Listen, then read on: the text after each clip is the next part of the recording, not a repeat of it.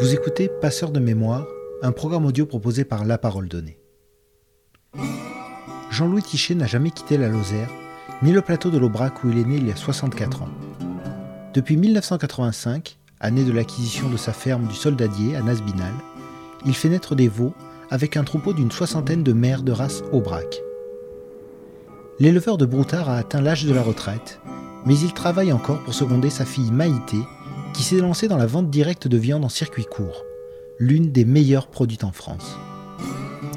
Dans cet entretien, Jean-Louis Tichet nous parle des hivers rigoureux, de la rudesse de son travail, du sol rocailleux d'Aubrac, de son attachement aux bêtes qu'il élève et du négoce de la viande qui chez lui se fait encore en francs. Et bien sûr, il évoque l'avenir de son métier. Oui, moi je, m'appelle Tichet, Jean-Louis. Je suis originaire de, la région puisque je suis né à quelques kilomètres à vol d'oiseau. Je suis né sur la commune de Grandval, au village de Bonnechar, mais j'étais l'aîné d'une famille de huit enfants. Donc euh, voilà, à l'époque, euh, il n'y avait pas tout euh, le RSA, tout le système social qu'il y a maintenant. Donc, quand on avait atteint l'âge, fini la scolarité, on partait avec notre sac de voyage et on allait gagner notre vie. Donc, j'ai fait ouvrier agricole pendant euh, 6 ou 7 ans. Puis ici, la ferme de Soldadier s'est vendue, était en vente, et j'ai postulé.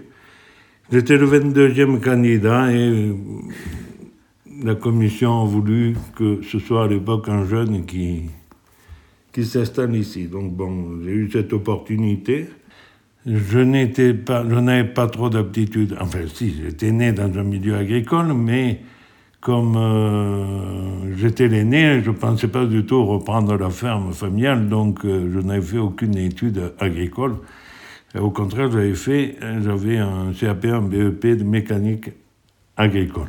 Donc, euh, j'avais fait une formation mécanique agricole, parce que dans ces années-là, bien sûr, euh, j'étais parti à l'école de Pézenage en 1972. C'était le début de la mécanisation. Donc, euh, c'était, d'après les orienteurs à l'école de l'époque, ils nous disaient que c'était un métier où on n'arriverait jamais à, à s'ouvrir toute la demande, bien que bon, voilà. Mais mais voilà, malgré tout ça, quand j'avais été plus ou moins contraint à, cette orientation m'avait été plus ou moins imposée. De métier, je voulais faire ébéniste, donc euh, chaque fois qu'on force un gamin ou quelqu'un à faire quelque chose dont il n'est pas forcément envie, et eh bien, bien souvent ça n'aboutit pas. Et donc, euh, quand je suis revenu de l'école, euh, je suis allé faire ouvrier agricole. Bon, pour, pour des raisons.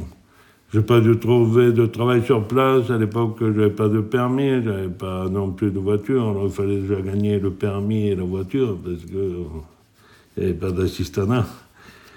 Et, et, voilà, donc je travaillais localement et puis j'y suis resté. Puis je vous dis, la ferme s'est vendue, je postulais et voilà, j'ai été. Et, j'ai eu l'opportunité de pouvoir acquérir ce beau de terrain et m'installer en agriculture.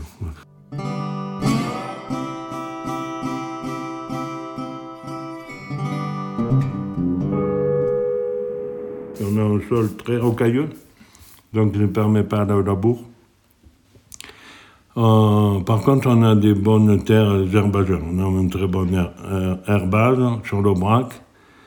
Et, en fait, euh, on fait de l'élevage.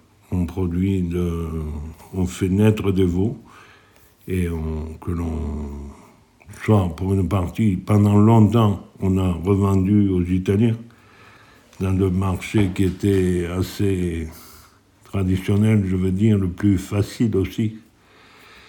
Mais petit à petit, bon, ben, ce marché-là, c'est un petit peu je veux dire, euh, effrité. Et les prix nous permettent peu ou pas moins de dégager un revenu. Donc euh, aujourd'hui, je vois nous personnellement Euh, comme je m'étais installé en 85, euh, les quotas de production sont tombés en 92, donc j'ai traîné un faible quota toute ma vie d'aide. Et donc, il a fallu toujours chercher des valeurs ajoutées pour compenser ce que j'aurais dû avoir en prime que je n'ai pas. Et, alors on s'est orienté vers la vente directe avec Maïté. On ne le regrette pas, mais ça crée beaucoup de contacts, beaucoup de travail aussi. Mais voilà, c'est assez, c'est assez, comment dire, porteur de plus-value et de ressources humaines quelque part. On est à deux et on a à peu près 60 maires, difficilement maintenant. Mais oui, c'est plutôt petit. C'est plutôt petit, à deux, voilà. Ce serait plutôt la référence d'un éleveur. Disons que même si on bénéficie de cette notoriété un petit peu quelque part, le boucher ne met pas toujours en face les, moyens qu'il faudrait pour, euh, pour valoriser le produit. Mais bon, reste. Euh, c'est pour ça qu'on a choisi le circuit court. Quoi.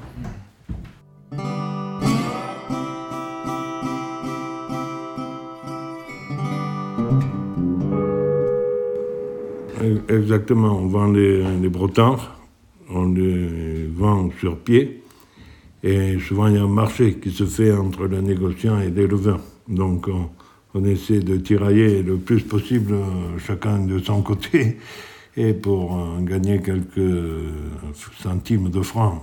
Parce qu'encore, encore on n'a pas, surtout ma génération à moi, on négocie pas encore en euros. On négocie en francs et puis on fait la conversion après. Exactement, je ne sais pas, je sais pas, c'est... Si vous voulez, si on avait...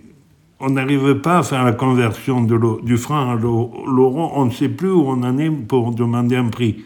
Donc, euh, euh, quand on se réfère au franc, on dit, mais en telle année, je le vendais tant de francs. Et puis, on rajoute quelques, quelques, quelques francs de plus, et comme ça, on ça nous fait la marge de négociation. Vous comprenez? Sinon, après, peut-être que les jeunes, euh, peut-être que les jeunes, aujourd'hui, font le marché en euros. Je suppose que certains le font, mais notre génération, pas encore. Elle le fait en francs, mais c'est un peu parce que euh, elle suit un peu les, références que je lui ai données par rapport au, prix. On dit, ben, voilà, on le vendait 18 il y a quelques années, aujourd'hui, bon, on n'y arrive même plus, euh, voilà, ainsi de suite. Quoi. Et il n'y a, plus que a plus que le commerce bestiaux. Hein. Tout le reste, on ne parle plus de francs. Hein. On a du mal à se rappeler des fois, même moi, c'est bête parce que on, continue à négocier en francs, alors que des fois, on, a du mal à faire la conversion. alors, je ne sais pas pourquoi, en fait. C'est resté comme ça, quoi. Je vois Florian, le copain Maïté, il parle, il faut le marché plus en euros. Oh pas systématiquement, mais. Après, quand il m'en parle à moi, il, a, il a reconverti, il fait l'inverse. Il m'a dit je les ai vendus 18 francs, alors qu'il les a vendus 2 euh, euros et je sais pas combien. et oui, oui. Il y a des jeunes, mais bon, est-ce qu'ils ont. Ce que j'aimerais savoir, s'ils ont. Ils continuent envers moi, par exemple, ils vont me parler franc. Est-ce qu'ils le font avec quelqu'un qui est de leur âge Je ne saurais pas vous répondre. Mais par respect euh, pour notre génération, ils vont nous parler en franc, oui. Je pense que certains touristes le disaient tout, oui, ils trouvent ça un peu bizarre, oui. Oui, oui, mais enfin, ça les fait sourire.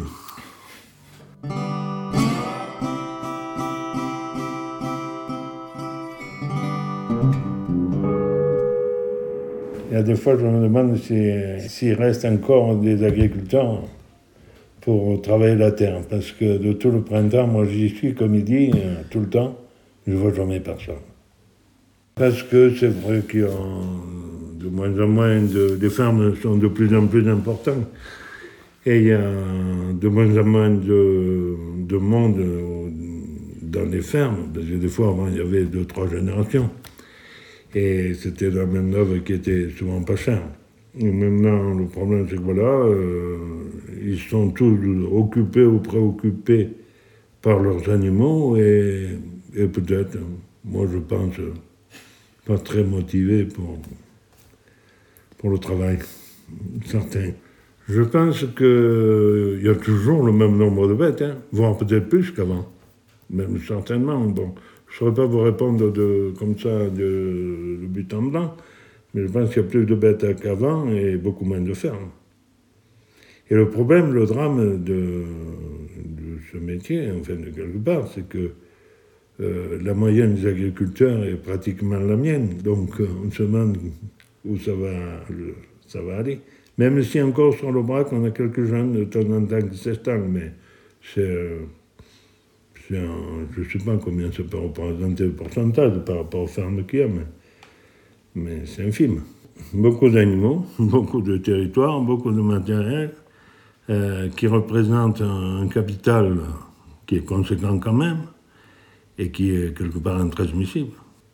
C'est-à-dire on a sauvé souvent une génération, voire deux peut-être même, on a sauvé où il n'y a pas eu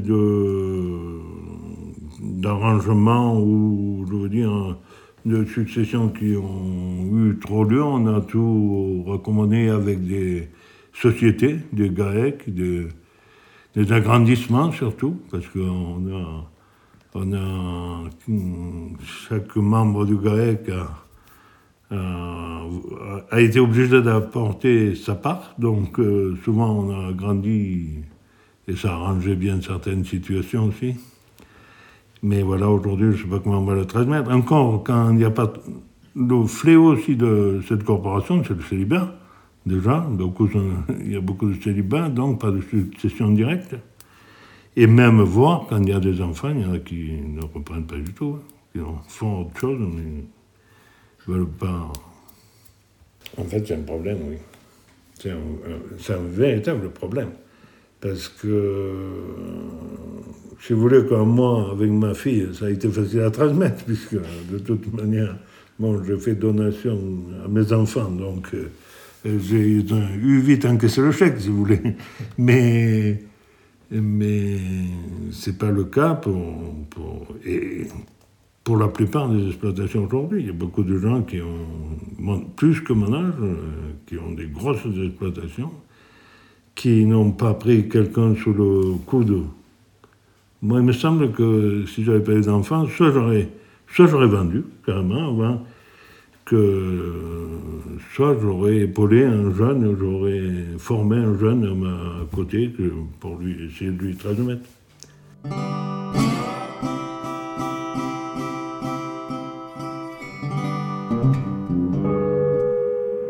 Des élevages jusque-là, toute la reprise, c'est à peu près assuré. C'est à peu près assuré. Ça a fait des grosses, grosses structures, mais la succession jusque-là, enfin je veux dire, les élevages sont... On a perdu du nombre, mais on n'a pas perdu d'animaux, comme je disais, comme on disait tout à l'heure. Mais voilà, jusqu'à quand, je ne sais pas.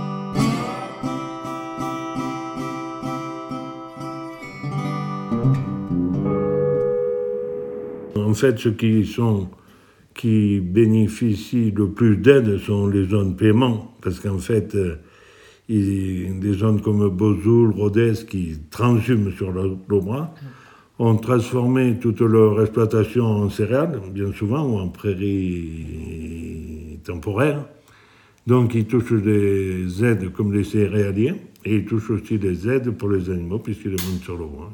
C'est pour ça que le foncier est, si cher. chaque fois qu'il y a une transmission ou une vente de foncier, ça monte à des prix faramineux, justement à cause de ça. Hein. Moi, je dis, on fête la transhumance, mais moi, c'est une fête que je ne vais jamais. Je dis, ça a été l'outil dévastateur de l'agriculture locale, la transhumance. Et en plus, quand ils redescendent de leur montagne, ils ont des deuxième, troisième coupes là-bas, des, céréales qu'ils ont récoltées, la paille pour faire la litière, Et ils s'en tirent beaucoup mieux. Nous, on a un bon herbage, mais après, on a tous les handicaps de l'hiver, hein, quand même. Cette année, elles sont restées six mois hein, à l'intérieur. Six mois, c'est long pour des animaux. Sans verdure, sans. Il leur manque le vert. C'est la chlorophylle.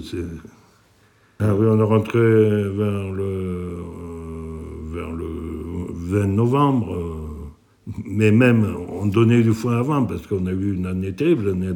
Ça fait deux ou trois années terribles qu'on a sur l'Aubrac, à cause de la sécheresse, oui.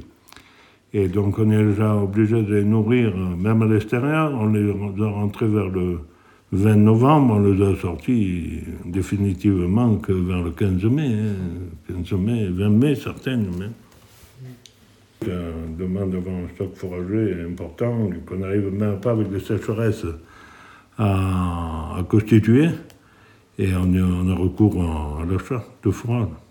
Mais quand les sécheresses sont nationales comme euh, l'année dernière, eh bien, la marchandise est très chère. Quand c'est que local, bon, avec les camions, maintenant, on a vite fait de rapatrier du fourrage, mais quand c'est un peu général, c'est plus problématique. Heureusement qu'on a l'Espagne qui, arrive à produire, je ne sais pas comment ils se débrouillent, du 30 de Franco, ils avaient fait des retenues collinaires, et ils arrosent, et, donc ils arrivent à produire de bonnes luzernes, pas trop chères, enfin, euh, à des prix qui sont encore, et la paille aussi. Heureusement, parce que sinon, voilà.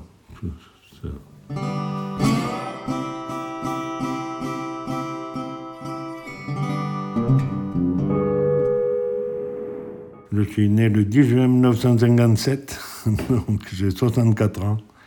Et voilà, je pourrais être à la retraite depuis deux ans au moins. Et pour l'instant, je n'ai pas pris parce que, bon, euh, c'était un peu compliqué. On avait créé une société il y a une dizaine d'années. On fait une société, ce qu'on appelle en agriculture en grec, groupement d'exploitation en commun, avec ma fille. Et donc, pour la démonter, ça aurait été. C'est faisable. Mais disons que ça aurait peut-être pénalisé un petit peu Maïté en ce moment au niveau du remboursement de parts sociales et compte joint ceci comme elle a d'autres euh, chats fouettés un peu partout, des emprunts, peut-être c'était pas le moment de lui demander ça. Bien que voilà, il y a toujours des possibilités, mais bon, je veux pas. Ça aurait été un étranger, peut-être j'aurais fait. De toute manière, j'aurais travaillé, m'aurait commandé de la même manière, j'aurais continué à travailler de la même manière. Tant que j'aurais la possibilité, arrêter non, lever le pied, apprendre à s'écouter, à se gérer, euh, ça oui parce qu'on a, j'ai pas su le faire. J'ai pas su le faire, été, certains m'appelaient le bourreau de travail, ça a été un peu vrai. Ça a été un peu vrai, j'ai pas su, mais le corps en a quand même pâti un peu. Puis j'ai eu des accidents, j'ai eu beaucoup de, Il y a deux ans, le 30 juin, je suis parti livrer une vache à l'abattoir. C'est les pompiers qui m'ont ramassé, ça s'est suivi de 13 jours de réanimation. Donc euh, voilà, là j'ai eu chaud, je croyais pas m'en sortir, et puis finalement je m'en suis sorti quand même. Elle m'a chargé à l'abattoir, elle s'est retournée dans un couloir et, et elle m'a complètement démoli. Hein. S'il n'y avait pas eu l'abreuvoir, je ne serais plus là. Hein. Elle m'a explosé la cage thoracique, donc les côtes, les poumons.